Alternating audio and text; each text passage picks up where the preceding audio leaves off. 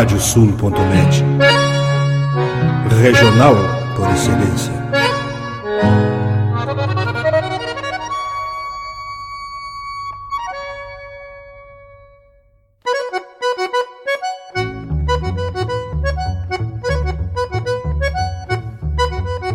Está aberta a porteira, nem se preocupe em fechá-la. Recorra do plano à várzea, palmo a palmo da hacienda.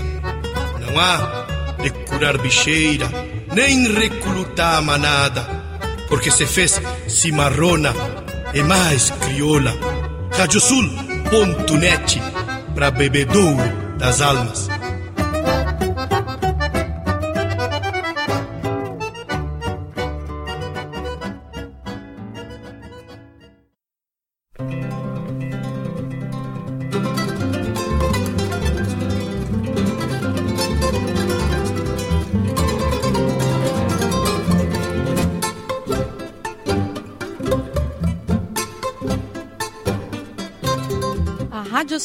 Radiosul.net apresenta O Campo em Notícia.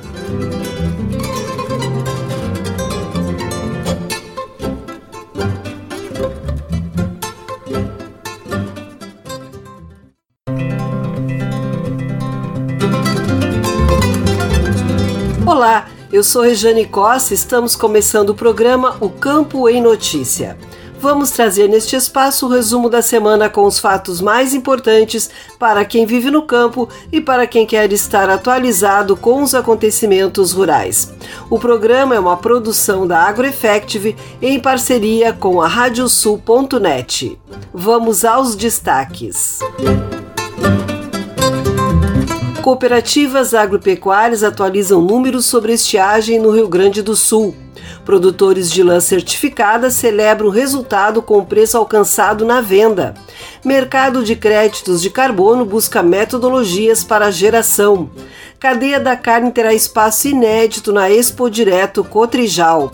Fórum Nacional da Soja vai discutir cenários para a cultura e o setor. Produtores atingidos pela estiagem devem tomar providências com o seguro agrícola. Equilíbrio entre culturas e criações é fundamental para a integração lavoura-pecuária. Égua de rolante é consagrada melhor exemplar da raça no Mancha Crioula. E ainda, as cotações das principais commodities agropecuárias, a previsão do tempo, a agenda de eventos e remates e as notícias da rede. O programa Campo em Notícia conta com a parceria de rádios que formam rede com o nosso noticiário. Damos as boas-vindas à Rádio Tapense de Tapes, que passa a integrar a nossa rede. Estão conosco ainda as rádios Poatã de São José do Ouro, Fandango de Cachoeira do Sul, Soledade de Soledade, Cidade de Cacique Doble, Integração de Restinga Seca, 107 de Tapejara, Minuano de Alegrete, Delta e Difusora de Bagé, Rádio 96 de Uruguaiana, Pitangueira de Itaqui, Sorriso de São Martinho, Difusora de Arroio Grande, Missioneira de São Luís Gonzaga, Planetário de Espumoso, A Folha de Não Me Toque, RCC de Santana do Livramento, Cotricel de São Cepé, Rosário de Serafina Correia e Planeta de Miraguaí. Vamos agora com a previsão do tempo no programa O Campo em Notícia.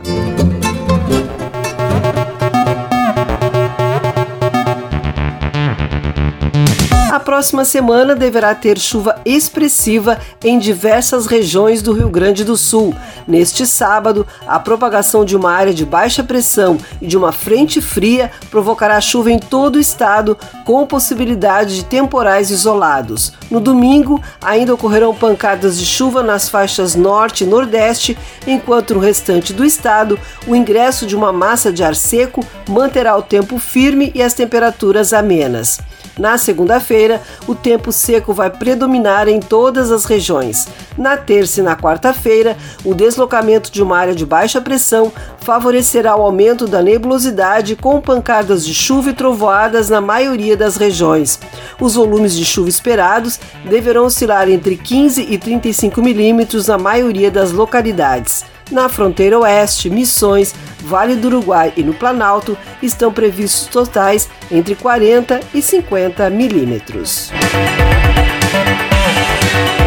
Vamos agora com o resumo das notícias agrícolas desta semana.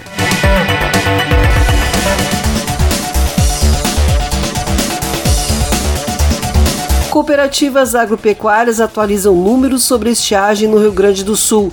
No milho, os números chegam a 56%, enquanto na soja já alcançam 43%. Nestor Tipa Júnior. A Rede Técnica Cooperativa divulgou novos números relacionados à estiagem nas culturas da soja e do milho no Rio Grande do Sul. No milho, o número é de 56%, enquanto no levantamento anterior, na primeira quinzena de janeiro, era de 53%. Já na soja, a quebra estimada é de 43%, enquanto em janeiro a estimativa era de 16%. Segundo o presidente da Federação das Cooperativas Agropecuárias do Estado do Rio Grande do Sul, a FECOAGRO, Paulo Pires, os valores representam um grande impacto para o setor. As quebras nas cooperativas ela varia de 15% a 70%. São 21 cooperativas que levaram esse número, então temos grande quebra de produção no Rio Grande do Sul. Então, uma previsão de 22 milhões de toneladas, né? 43% é um, um impacto muito forte. Em termos financeiros, a estimativa, de acordo com o presidente da FECOAGRO, considerando uma quebra de 9 milhões 460 mil toneladas, com preço de 3 mil reais a tonelada, a perda seria de 28 bilhões 380 milhões de reais que deixam de circular na economia gaúcha. O trabalho de pesquisa realizado compreende 21 cooperativas do Sistema Agropecuário do Rio Grande do Sul, associadas à FECOAGRO e que fazem parte da RTC. Para o Campo Notícia, Nestor Tipa Júnior. Obrigada, Nestor. O governo do estado apresentou um plano permanente transversal de mitigação dos efeitos da estiagem no Rio Grande do Sul. As ações de curto, médio e longo prazo foram organizadas em uma estratégia que inclui medidas emergenciais de apoio e assistência aos produtores, ações estruturantes e um sistema de monitoramento. O governador Eduardo Leite detalhou medidas que já estão em curso e novas ações destinadas ao processo de superação e contenção de danos causados pela seca. Entre as ações divulgadas estão a anistia de 100% da dívida do programa Troca-Troca de Sementes para agricultores familiares dos municípios em situação de emergência, a criação de um sistema online de monitoramento da estiagem e construção de cisternas, entre outras.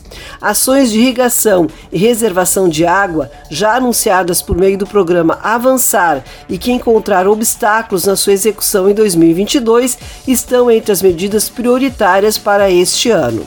Já o governo federal autorizou o repasse de 430 milhões de reais para ações emergenciais de enfrentamento da estiagem no interior do Rio Grande do Sul. Segundo o governo, os recursos serão destinados às áreas da agricultura, desenvolvimento social e defesa civil.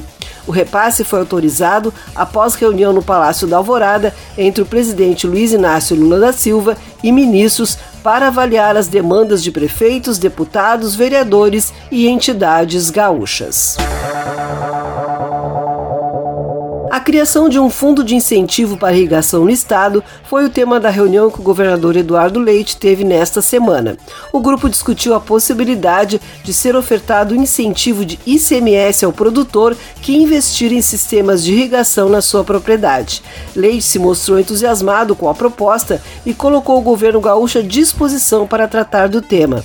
Segundo o governador, a partir de agora há um ponto de partida para usar como instrumento para esta política pública e que é preciso ter uma política efetiva de financiamento para irrigação e determinada imediata criação de um grupo técnico para acompanhar esse projeto. O secretário de Desenvolvimento Econômico, Hernani Polo, acompanhou a discussão e destacou a importância de uma ação efetiva neste sentido e Disse se tratar de um projeto consistente que dialoga com o que já vem sendo trabalhado pelo governo do estado para ampliação da área irrigada. Produtores atingidos pela estiagem devem tomar providências com o seguro agrícola. Segundo especialista, é importante que o produtor tenha os laudos técnicos em dia para comprovar as perdas. Nestor Tipa Júnior. A estiagem que atinge o Rio Grande do Sul já ocasionou inúmeras perdas nas lavouras, principalmente de milho e soja. Por consequência, muitos produtores deverão acionar as seguradoras com vista ao recebimento das indenizações contratadas. O seguro agrícola é um importante mecanismo de gestão de riscos para o produtor rural, sobretudo com relação aos fenômenos climáticos.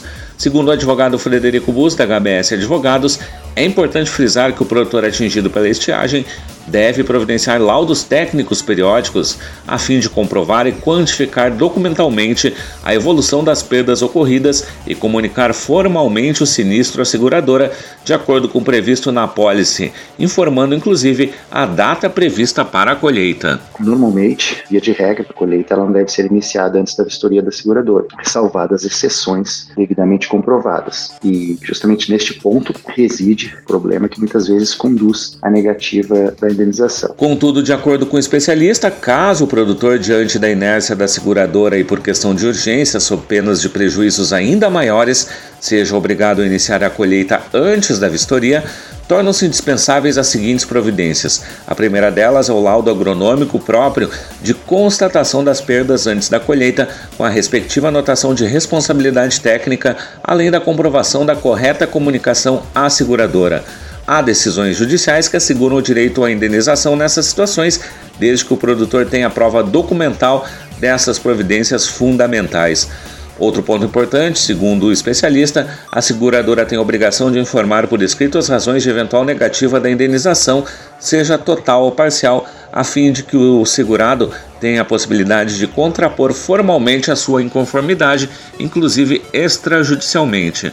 O advogado reforça que, no mesmo passo, decisões judiciais preservem o direito dos produtores de cultura irrigada, desde que comprovado que a contratação do seguro tenha sido efetuada mediante o cálculo adequado da capacidade hídrica para o completo ciclo de produção. Enfim, conforme BUS, nos casos de indeferimentos por parte das seguradoras, cabe ao produtor efetuar avaliação técnica e jurídica adequada no intuito de resguardar os seus direitos. Para o Campo e Notícia, Nestor Tipa Júnior. Obrigada, Nestor. Tradicional evento dentro da Expo Direto Cotrijal, o Fórum Nacional da Soja chega à sua 33ª edição, trazendo importantes debates sobre o agronegócio brasileiro. Organizado pela Federação das Cooperativas Agropecuárias do Estado do Rio Grande do Sul, a FECOAGRO e Cotrijal, com patrocínio da CCGL Termasa Tergrasa, o evento trará na terça-feira, 7 de março, a partir das 9 da manhã, no auditório central do Parque da Expo Direto em Nome Toque, três painelistas. O primeiro assunto abordado será soja baixo carbono e sustentabilidade de sistemas produtivos com Alexandre Lima Nepomuceno.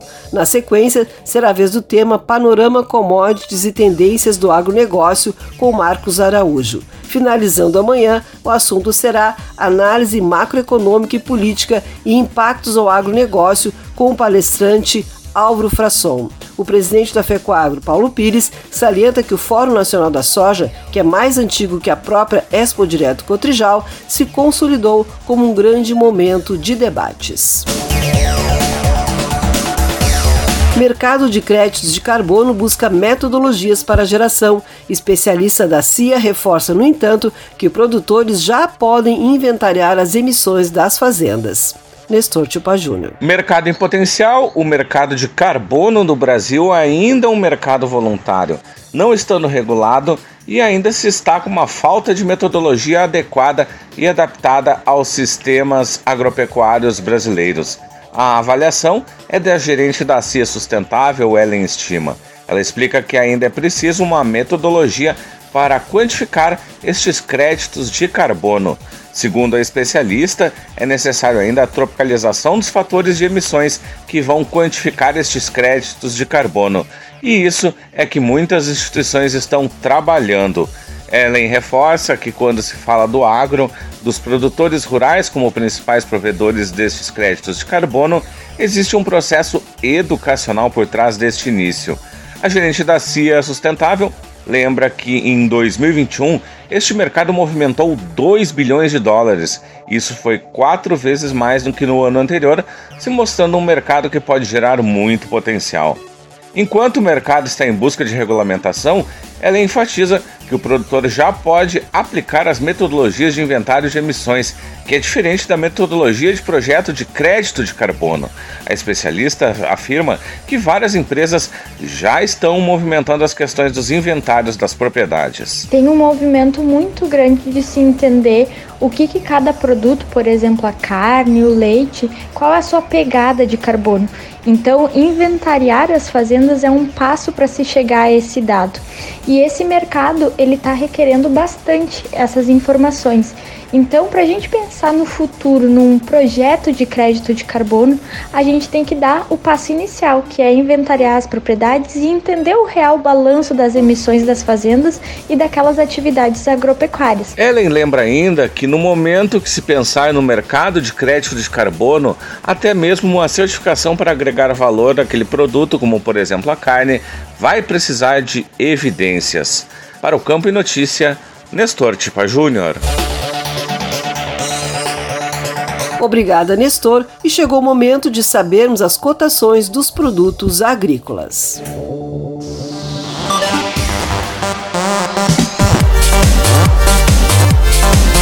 Os números são de Mater do Rio Grande do Sul. Arroz em casca, preço médio de R$ 81,50 a saca de 50 quilos. Feijão, preço médio de 280 reais a saca de 60 quilos. Milho, preço médio de R$ 84,29 a saca de 60 quilos. Soja, preço médio de R$ 164,50 a saca de 60 quilos. Trigo, preço médio de R$ 78,00 a saca de 60 quilos. O programa Campo em Notícia faz uma parada e retorna em seguida com mais informações.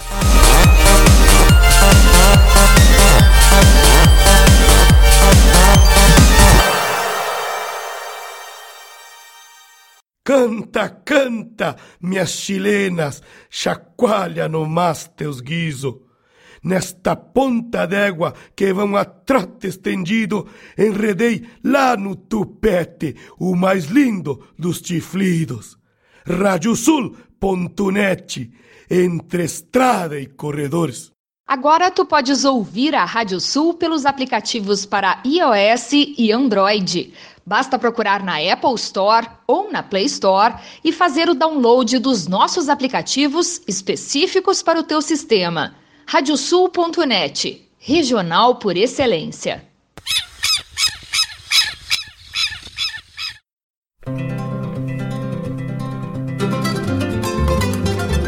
A Radiosul.net está apresentando o Campo em Notícia.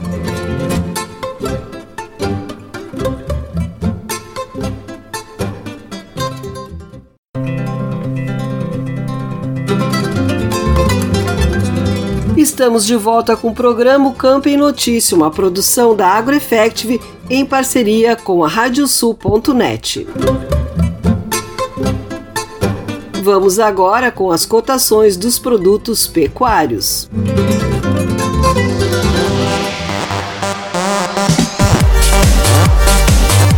Os números são de Mater do Rio Grande do Sul. Boi para abate, preço médio de R$ 9,25 o quilo vivo. Búfalo, preço médio de R$ 6,75 o quilo vivo. E a vaca para abate, preço médio de R$ 8,00 o quilo vivo. Continuamos agora com as notícias que foram destaque na pecuária.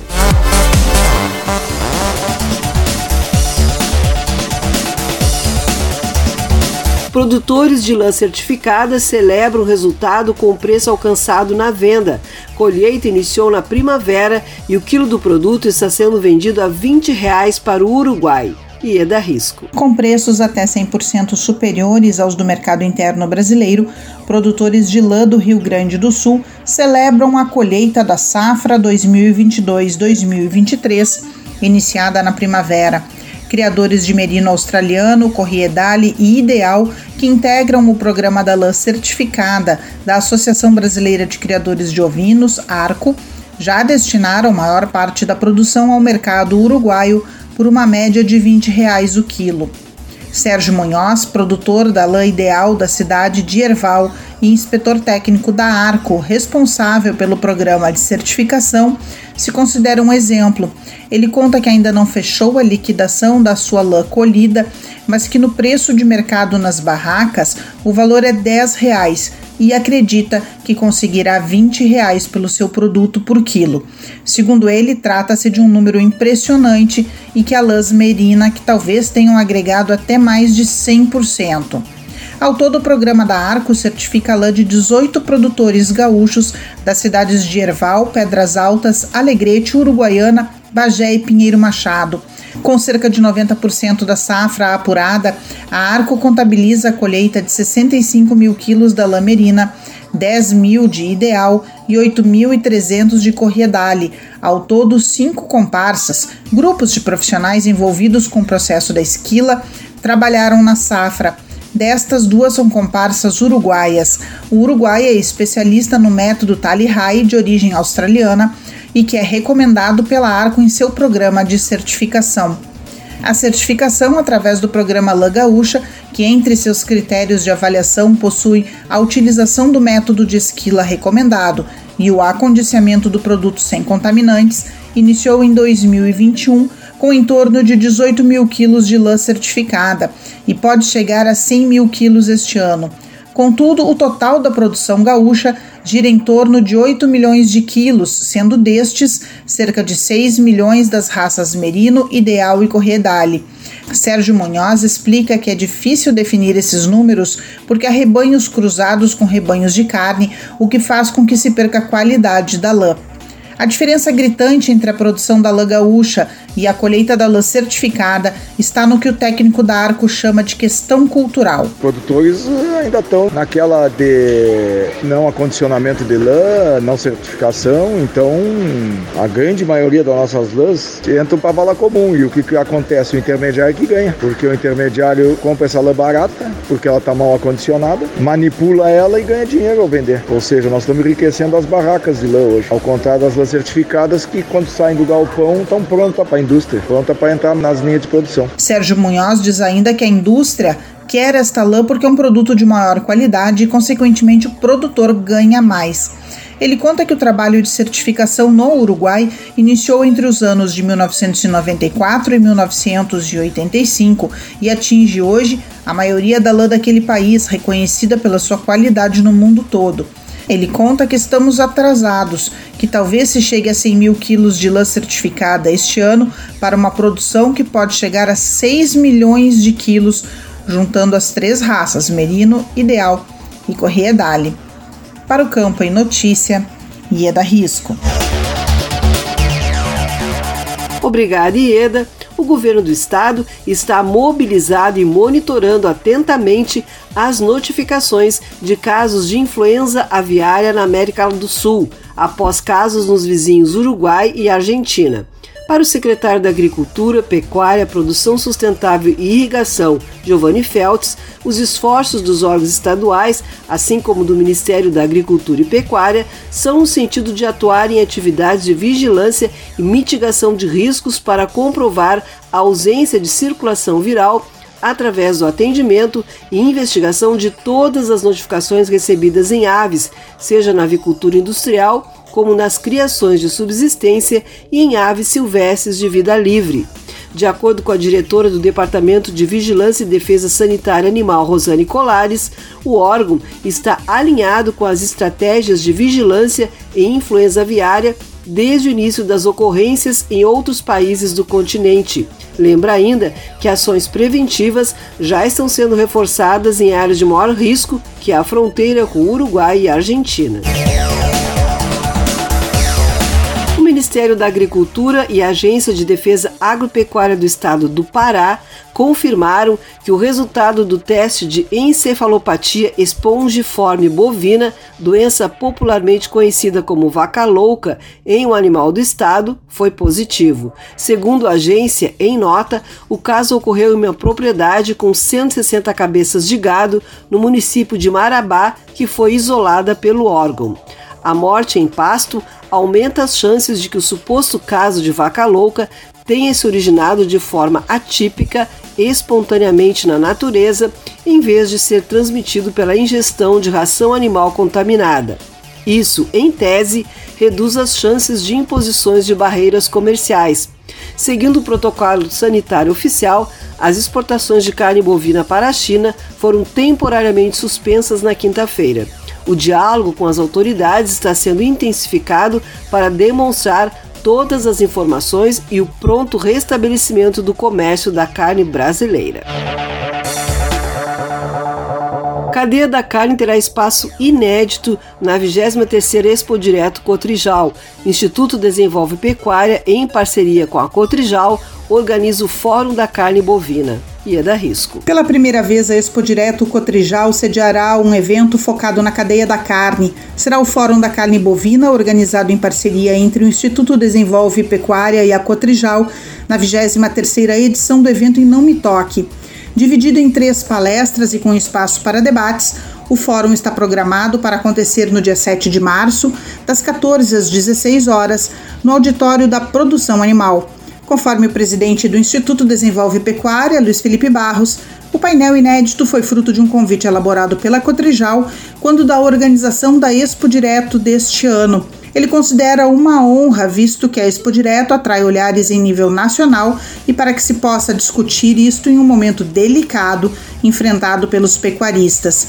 O dirigente diz ainda que o Instituto tem uma visão propositiva e que não adianta falar sobre o que passou ou um problema que já está sendo enfrentado. Os problemas a gente já conhece, já sabe, são públicos e notórios. A gente tem que ver a visão do futuro, o que é esperar da pecuária. Por isso a gente tem às vezes o ministro Roberto Rodrigues para entender o agro brasileiro, como vai se posicionar, ainda mais nesse momento de estabilidade. O Eduardo Bastos, que é o senhor da MyCarbon, tem as formas de monetização da pecuária, não ser compra, venda, boi, gado, frigorífico. E o Domingos Velho para nos contar um pouquinho dos desafios políticos que ele enfrentou, o que, que ele pensa que a gente vai enfrentar como desafios políticos para frente. Foi um cara que vivenciou isso. Então tudo se junta numa visão contemporânea e quais são os movimentos estratégicos daqui para frente, especialmente para a gente poder posicionar o nosso negócio. Senão a gente fica nem barata tonta só ouvindo notícia. René Granato, superintendente de produção animal e novos negócios da Cotrijal, destaca que a feira tem como compromisso ser diferente todo ano e que era preciso levar para a Expo Direto o Fórum da Carne Bovina. Ele junta, né, a boa intenção da Cotrijal de trazer essa discussão de algo que não estava sendo discutido, a fazer com que os nossos associados que produzem carne, que existe na nossa região, acessem um evento de qualidade e também acessem outros produtores do estado para melhorar relacionamento, networking, troca de informações através dessa aproximação com o IDP. Para participar do fórum, o produtor que estiver na Expo Direto Cotrijal não precisa inscrição prévia.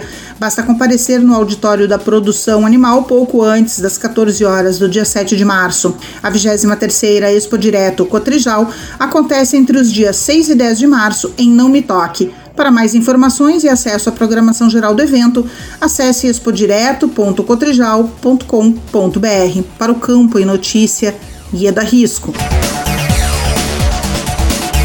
Obrigada, Ieda, com o tema Arrozeiros como Produtores Multisafras, abertura oficial da colheita do arroz e grãos em terras baixas, realizada em Capão do Leão, debateu os conceitos de diversificação das propriedades. Um dos chamarizes da programação do evento foi a questão relacionada à integração lavoura-pecuária defendida pelos organizadores enquanto sistema produtivo. Conforme Armindo Bart Neto, gerente técnico da CIA, Serviço de Inteligência em Agronegócios, o setor irisícola vem passando por dificuldades financeiras já há alguns anos. O especialista reforça que a soja tem trazido bons resultados na última década, com estabilidade produtiva, especialmente na campanha. Bart Neto salienta que para trabalhar no sistema de integração lavoura-pecuária é importante que os produtores fiquem atentos para montar um negócio estável, para que as culturas possam se auxiliar para produzir mais e ter um custo de produção reduzido e uma margem de lucro interessante. Égua de Rolante é consagrada melhor exemplar da raça no Mancha Crioula. O bicampeonato foi celebrado em evento da Trajano Silva Remates, que também teve venda de égua por mais de 1 milhão e 200 mil reais.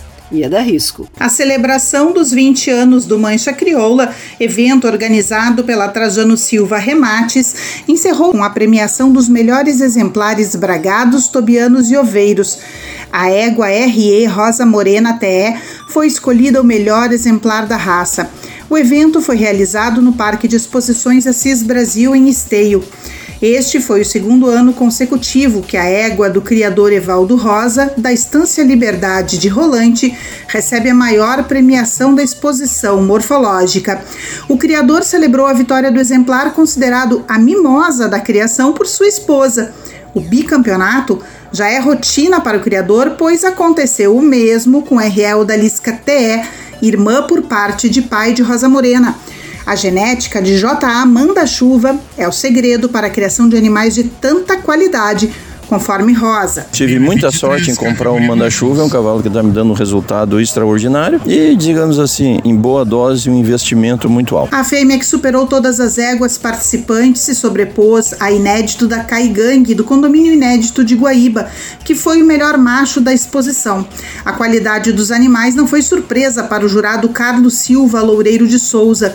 Ele garante, contudo, que os animais superaram as expectativas. Quando vieram os incentivos incentivos para tirar os grandes campeões e também as fêmeas, a verdade é que tinham um nível fora de série.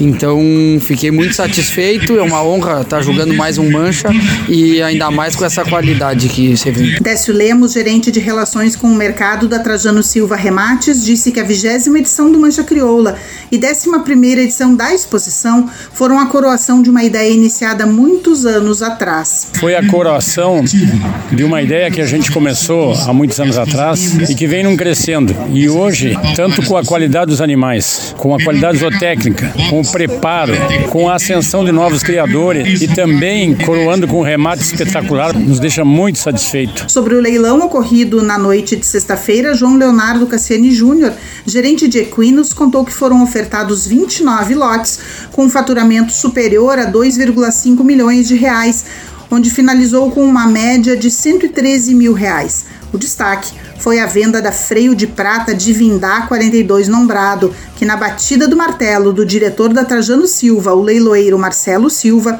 chegou a mais de 1,2 milhão de reais. Foi a totalidade dela a venda, adquirida pela cabanha Cerro Schenck, da Argentina, e foi magnífico o leilão. Estamos muito contentes, foi o leilão de abertura da Trajano no ano de 2023 e como planejávamos, como gostaríamos, demos as boas-vindas ao ano como gostamos de dar. Para o campo e notícia, Ieda Risco. Obrigada, Ieda. Vamos conferir agora as agendas de eventos e remates.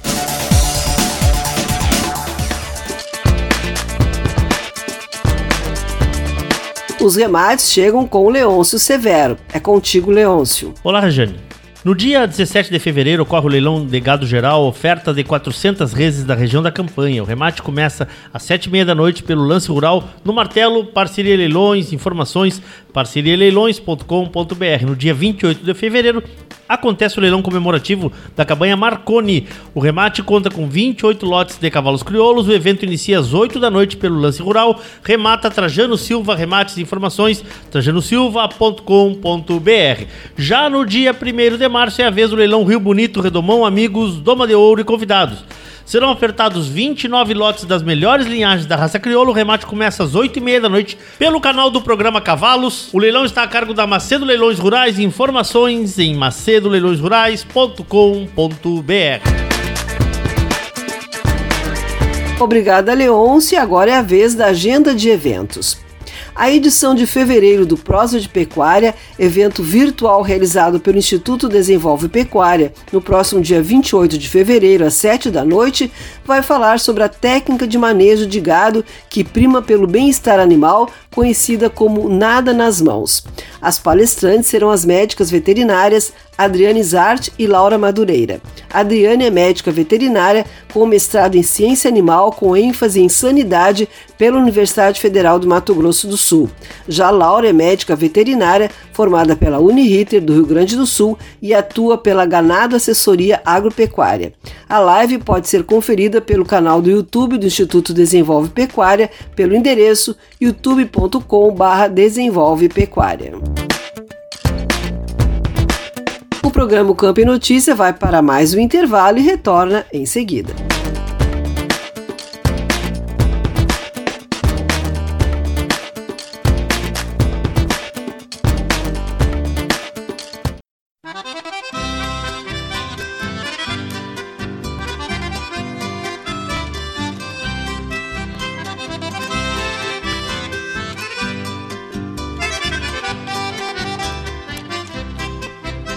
Veja hoje quando estava no meu rancho Me chamaram, me pediram que voltasse E dos rumos de onde vim eu fiz retorno Na esperança de que a vida melhorasse. Juntei pilchas pelos cantos e fiz canto Pois cantando quando vim cruzei caminhos. Nesta volta os meus sonhos de distância Trazem ânsias de rever o velho ninho quando vinha pela estrada deixa hoje Lá no passo esporei o meu Picasso E na ânsia de chegar saí cantando. Nunca mais eu voltarei pra onde vim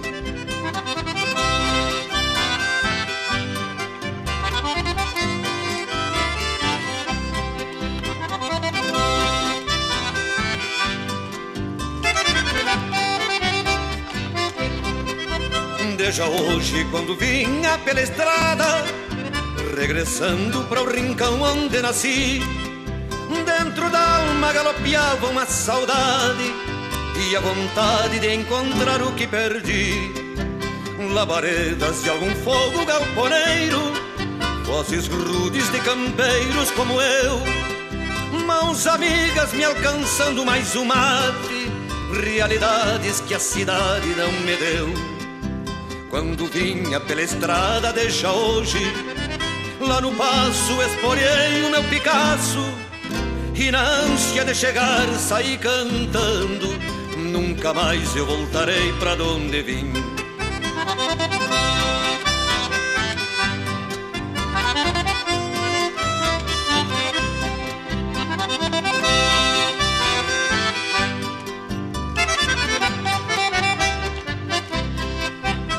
Deixa hoje quando ao tranco fui chegando Na porteira que eu abria quando piar Vi gaúchos que me olharam de soslaio Nem ao menos buenos dias hoje se dá. Não vi pasto no potreiro revolcado Nem caseiro pra gritar passe pra diante Não vi erva pro gaúcho tomar mate Nem um resto de churrasco pro andante quando vinha pela estrada deixa hoje. Lá no passo sofrenei o meu Picasso E esta bruta realidade mata anseios Que eu sentia nos lugares de onde vim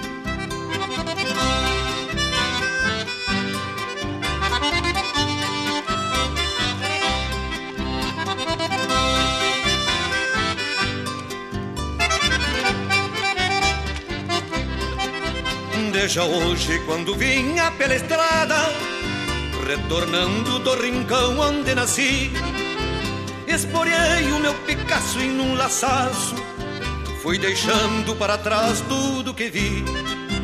Quero andar, andar e andar pelas estradas E avisar quem vem de longe a regressar Que a mentira vem tropeando mil promessas E a verdade já cansou de cabrestear que a mentira vem tropeando mil promessas e a verdade já cansou de cabrestear.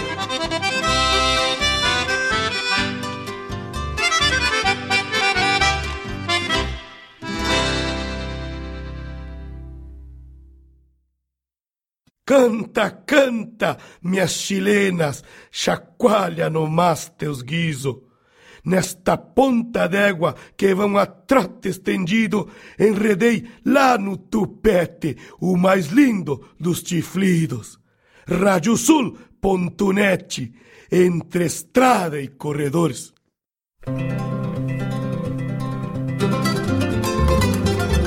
A Radiosul.net está apresentando o Campo em Notícia.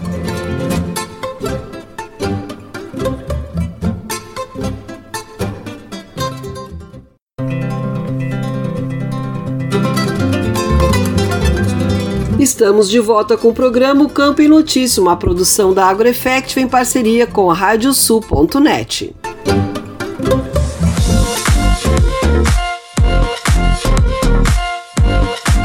Agronegócio gaúcho embarcou um milhão e meio de toneladas em janeiro.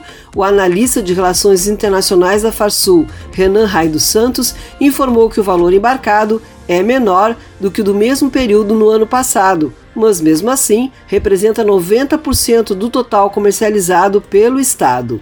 Eduardo Leães, da Rádio Agerte. Dados do relatório de comércio exterior divulgados pela assessoria econômica da Farsul informaram que o agronegócio gaúcho embarcou um milhão e meio de toneladas no porto de Rio Grande em janeiro deste ano. Esse resultado, apesar de ser menor que o de janeiro do ano passado, representa 90% do total comercializado pelo Estado. O analista de relações internacionais da Farsul, Renan Rain dos Santos, nos fala desses números. Bom, Leões, o que, que, a gente pode destacar desse nosso relatório de janeiro de 2023? Em primeiro lugar, né, a questão da soja em grãos uh, segue sendo afetada. Né? Ano passado nós vimos números bastante baixos nas exportações de soja em grãos por conta da estiagem. O cenário está se encaminhando para ser bastante parecido e nós vemos aqui a soja em grãos uh, com uma performance bastante fraca nas exportações aqui em janeiro.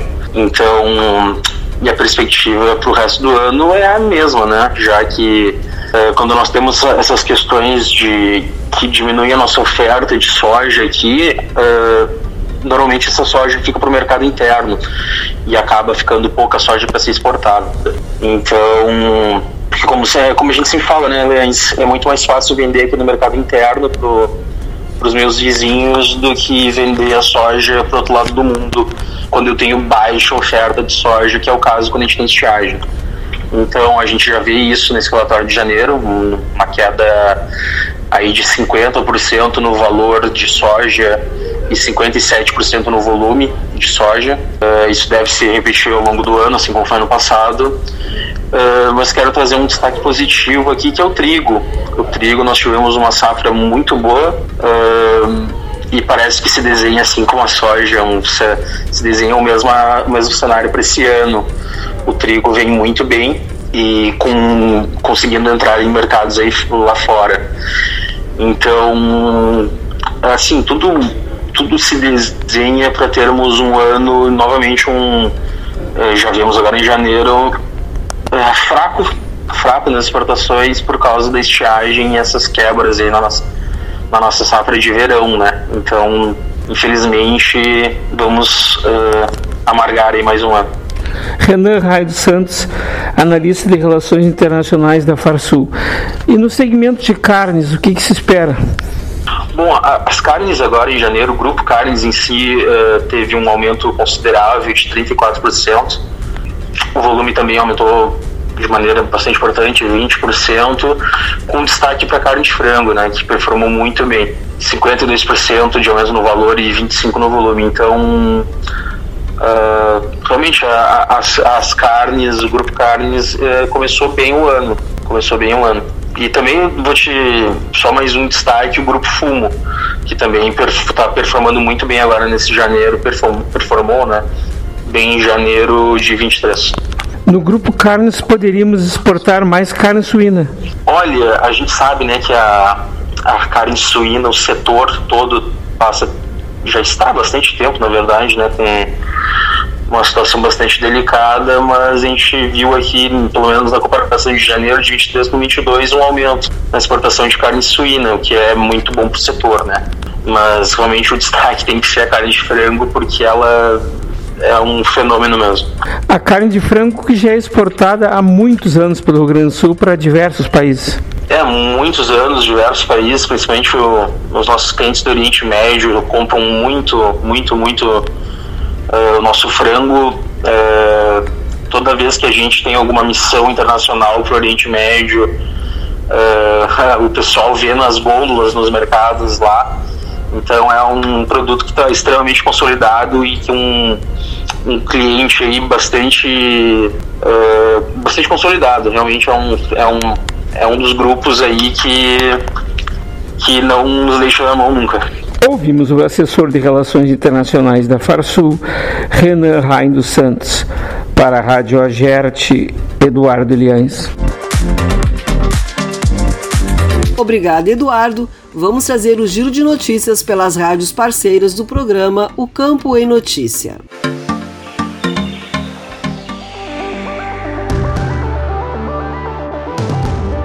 Rafael da Silveira Rosa, da Rádio Integração de Restinga Seca. Aproveitando que a colheita ainda não está em um ritmo acelerado, produtores de arroz participaram nesta semana em mais um dia de campo, desta vez no interior do município de Agudo, na região centro.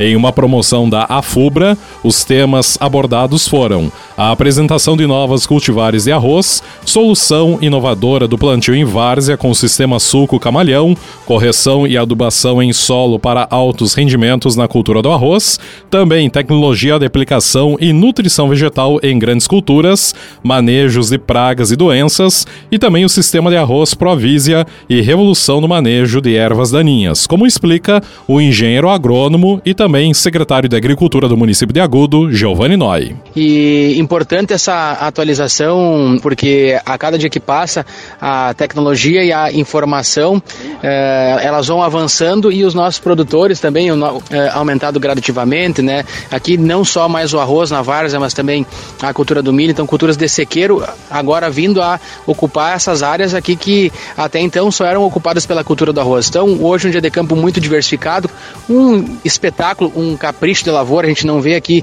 eh, plantas daninhas, muito dificilmente algum tipo de doença, né? Especial para o Campo Notícias da Rádio Integração de Restinga Seca 98,5 FM, Rafael da Silveira Rosa. Kiwana Rocha, da Rádio Soledade. Cotribá, a cooperativa agropecuária mais antiga do Brasil, com 112 anos, agora fará parte de Soledade Região. A cooperativa visa trazer oportunidades à comunidade, também auxiliando nos negócios de pequenos e grandes produtores da região. Assim relata o vice-presidente Enio Nascimento. A gente está aqui hoje representando, procurando fazer nosso trabalho que a cooperativa sempre faz. Quando um não pode ir, o outro vai. Enfim, é um prazer imenso a gente fazer essa parceria com a, com a, com a, agro, com, com a família Otone no sentido de, de poder trazer à Soledade um pouco do nosso portfólio de serviço que a gente presta para o associado. São 67 unidades espalhadas por todo o estado, contando com 112 anos de experiência, sendo uma das melhores na área.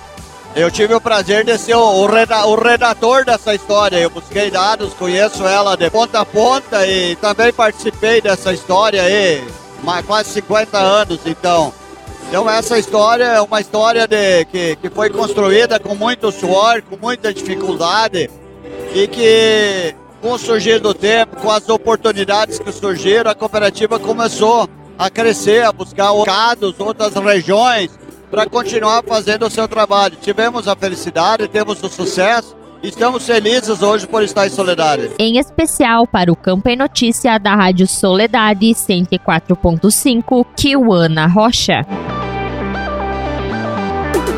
Angélica Pereira, das rádios Delta e Difusora de Bagé. Entre 21 a 28 de maio, Bagé sediará a edição 2023 da Exposição Nacional Hereford e Brafor O evento é considerado a principal feira de raças do país e acontecerá no Parque de Exposições Visconde de Ribeiro Magalhães. Conforme a entidade realizadora, a Associação Brasileira de Hereford e Braford, trata-se de uma oportunidade de maior aproximação entre os criadores das raças, bem como também de gerar um movimento de mercado e oportunidade de negócios para os segmentos envolvidos com a pecuária de corte. Na última exposição nacional, mais de mil pessoas por dia passaram do evento que reuniu expositores de 25 municípios. De Bagé, especial para o Campo em Notícia, falou Angélica Pereira. Agradecemos aos colegas das rádios parceiras pelas informações. O programa o Campo em Notícia vai para mais um intervalo e retorna em seguida.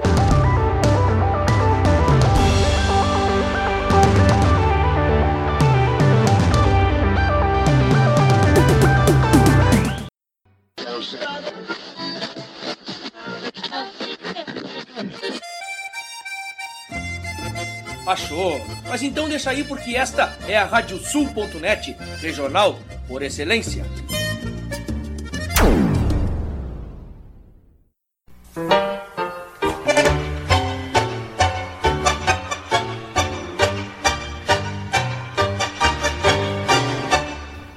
E para os ouvintes da Radiosul.net, aqui Fábio Verardi, te convidando para quinta-feira, às 10 da noite, para curtir o programa Tangos. Curiosidades, colunas especiais e, claro, né, o melhor do tango mundial de todos os tempos, com a parceria aqui e a companhia de muitos e muitos ouvintes que são apaixonados por esse ritmo. Tangos, quinta-feira, 10 da noite e reprise no domingo, às 8 da noite, comigo, Fábio Verardi.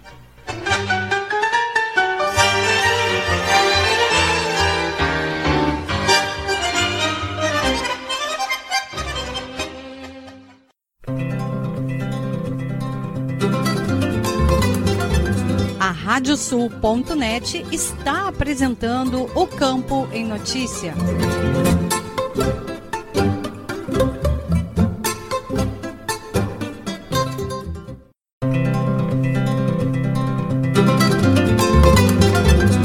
Estamos de volta com o programa Campo em Notícia, uma produção da AgroEffect vem em parceria com a Radiosul.net.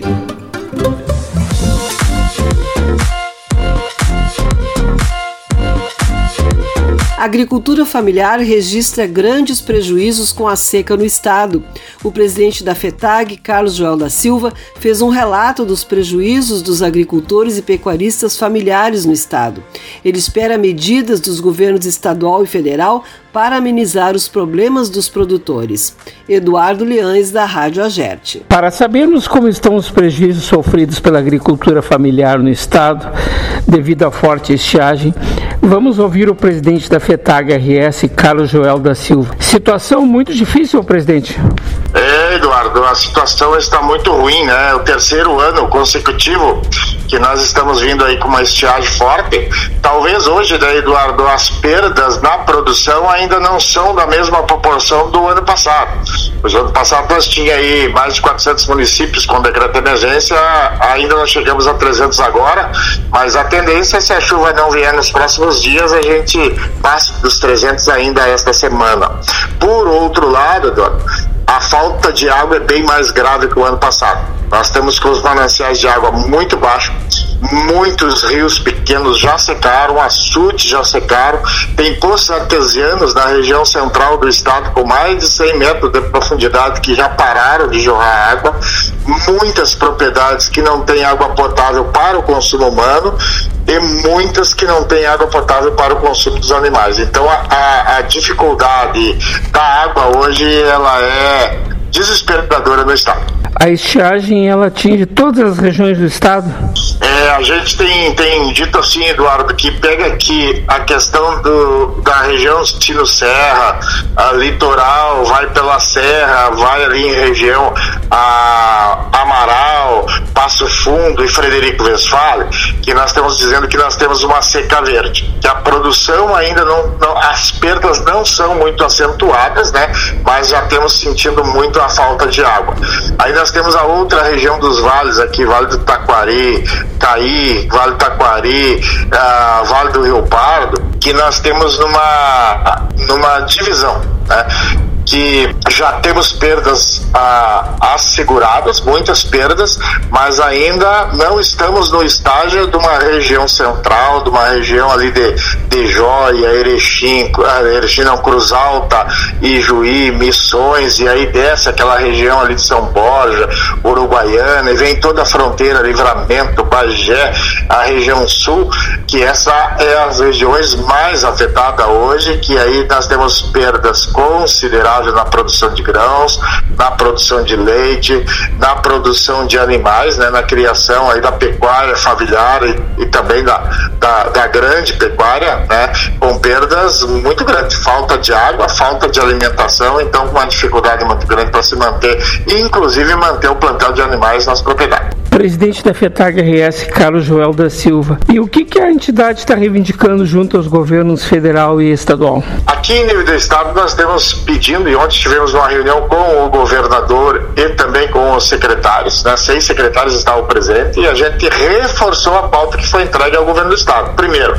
nós precisamos um socorro imediato, que o governo do estado auxilie as prefeituras ah, com óleo diesel, com aluguel de caminhões, para que a água chegue nessas propriedades aonde não tem, né? e que ela vai só chegar com caminhão-pipa, não tem outra forma agora. Também que auxilie os municípios para dar continuidade na limpeza desses açudes e, do, e dos bebedouros, né? Que como está seco, agora é a hora da gente limpar e preparar ele para quando chover a gente poder armazenar. Por outro lado também é ter um programa que ajude o produtor a manter os animais na propriedade, um financiamento com subsídio para que esses produtores possam comprar milho de fora, comprar ração e manter os seus plantéis ah, lá na propriedade enquanto a gente tem essa dificuldade. A outra questão aí é a reabertura aqui no estado do, pro, do programa Forrageiras, né, que se chover os produtores possam ah, reforçar o plantio da forrageira de inverno, do, do milho safrinha, né, que precisa ser, eh, vir agora e aí vem as outras coisas, que é a anistia do troca, que é ter uh, um, um, reeditar aí a, o auxílio emergencial, aquele dos mil reais. Nós estamos pedindo mais, que ele seja, possa atender mais famílias, que ele possa ser um valor maior para esses produtores que gastaram todas as suas economias agora nesses três anos de seca vão ter dificuldade, inclusive para manter, manter as suas famílias lá no meio rural e também um, um financiamento a longo prazo para que os agricultores possam manter a atividade, a, a sua, vamos dizer assim, o seu, o seu setor produtivo nas propriedades. E pensar no futuro, no estruturantes. É nós ter um programa que pense realmente nós armazenar água que tem um programa voltado para a agricultura familiar, mas que ele não seja que nem o do ano passado, que não chegou nas propriedades até agora, porque ele esbarra, a Eduardo, na burocracia entre municípios e entre governo do estado. Então, o que, que nós precisamos? Um programa que seja um financiamento para o agricultor, com uma parte subsidiada, sim, pelo, pelo governo do estado, mas que o agricultor vai lá no banco e busque esse financiamento. E aí atesta que se ele aplicou, o governo ah, ah, dê o subsídio necessário ah, que nós estamos pedindo para ele. Só assim nós vamos nos preparar para o futuro. Isso é a pauta do Estado, né, que agora nós estamos esperando, o governador pediu para nós até o final da semana para nos dar uma resposta mais concreta na pauta e nós seguir debatendo essa pauta com o governador e o secretário a pauta do governo federal. Nós entregamos também uma reunião para o ministro, há uns 20 dias atrás, para o ministro do MDA, por videoconferência. Semana passada, na semana atrasada, eu estive em Brasília. Na semana passada, quarta-feira, eu estive em Brasília, naquela reunião com os três ministros, reforçamos a pauta. Esta semana nós estamos lá com uma equipe coordenada pelo nosso vice-presidente, eh, fazendo ah, reuniões diárias lá em Brasília, né, juntamente com a Contag, para que a gente possa possa trabalhar também. O, o, governo federal possa auxiliar o estado e os municípios nessa condução da água, que ele possa a, trazer o milho através da Conab para o estado, milho de fora dos outros estados e que, que venha com subsídio, com subsídio para manter os plantel, que a gente possa prorrogar essas dívidas dos agricultores que estão vencendo e não pode ser para um ano, não pode ser com o manual da crédito, tem que ser com um, um alongado ou dar um desconto bom na, na para a liquidação das parcelas. Este foi o presidente da FETAG RS, Carlos Joel da Silva, para a Rádio Agerte, Eduardo Liães.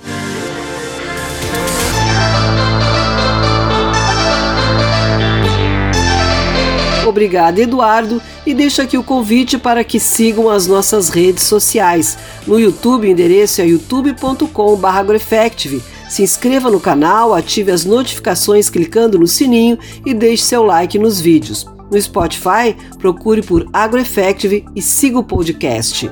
E no Instagram, também procure por agroef com dois Fs, repetindo, agroeff. Nos sigam também no LinkedIn, Twitter e Facebook e fiquem por dentro da nossa programação e notícias. A melhor notícia acontece aqui programa de hoje fica por aqui. A produção do Campo e Notícia da AgroEffective em parceria com a Radiosul.net. Desejamos a todos um ótimo final de semana.